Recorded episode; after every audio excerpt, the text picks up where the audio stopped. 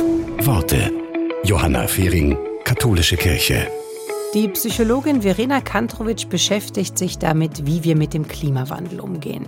Sie traut den Menschen ganz schön viel zu und sagt, bei den passenden Rahmenbedingungen sind wir Menschen mutig, offen und haben einen hohen Gerechtigkeitssinn. Wenn Menschen gut informiert sind und das Gefühl haben, dass sie mitreden dürfen, dann sind sie auch zu Veränderungen bereit. Die Gesellschaft hat schon große Veränderungen bewältigt, die immer erst von kleinen Gruppen ausgingen. Deswegen haben wir keine legale Sklaverei mehr. Daher haben wir das Frauenwahlrecht.